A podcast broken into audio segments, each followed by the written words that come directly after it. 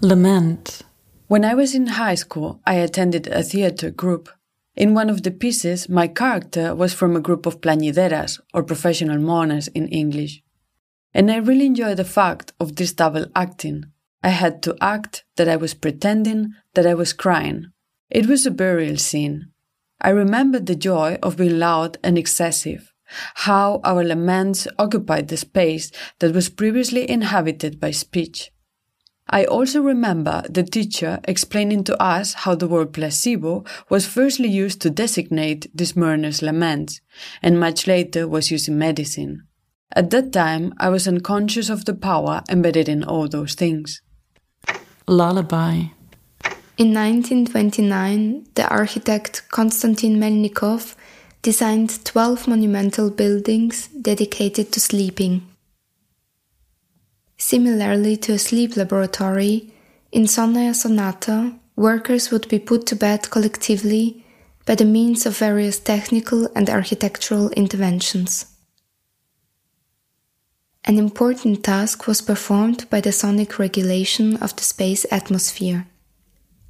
Melnikov planned to replace bothersome, pure noise with organized noises based on the principles of music played through special sound horns, the composition of murmuring sounds of nature, as well as symphonies and readings, would trigger such strong physical reactions that the general sleeping time could be effectively reduced by raising the quality of sleep itself.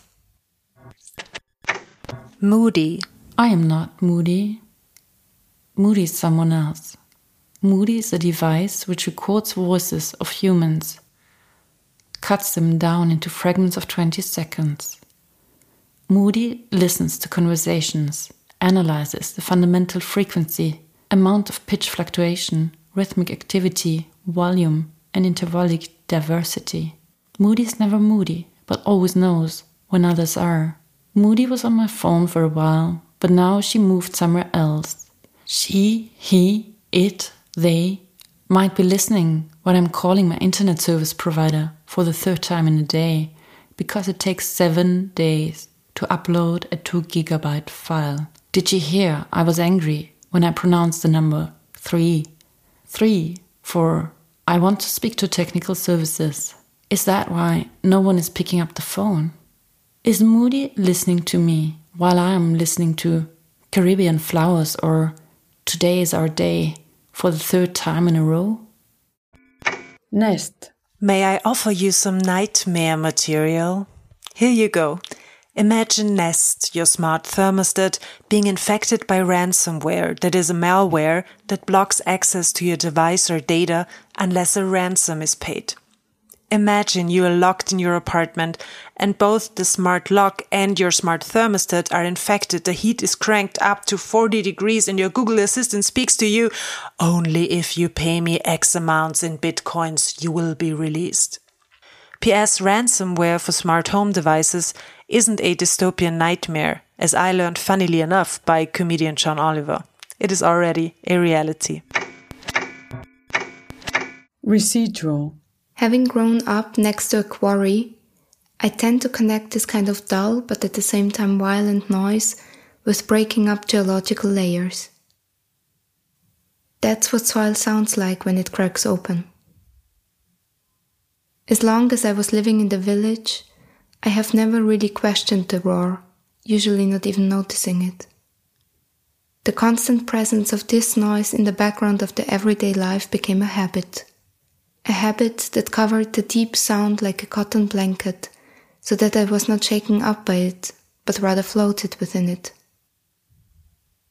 Only after I had to migrate, the perception of this noise would evoke a sudden event, cracking open the deep emotional layers of my remembering body. Version Eric S. Raymond, a quite legendary hacker and let's put it as an understatement, part of the open source community, made a list of learnings from the development of Linux. Here are some of them.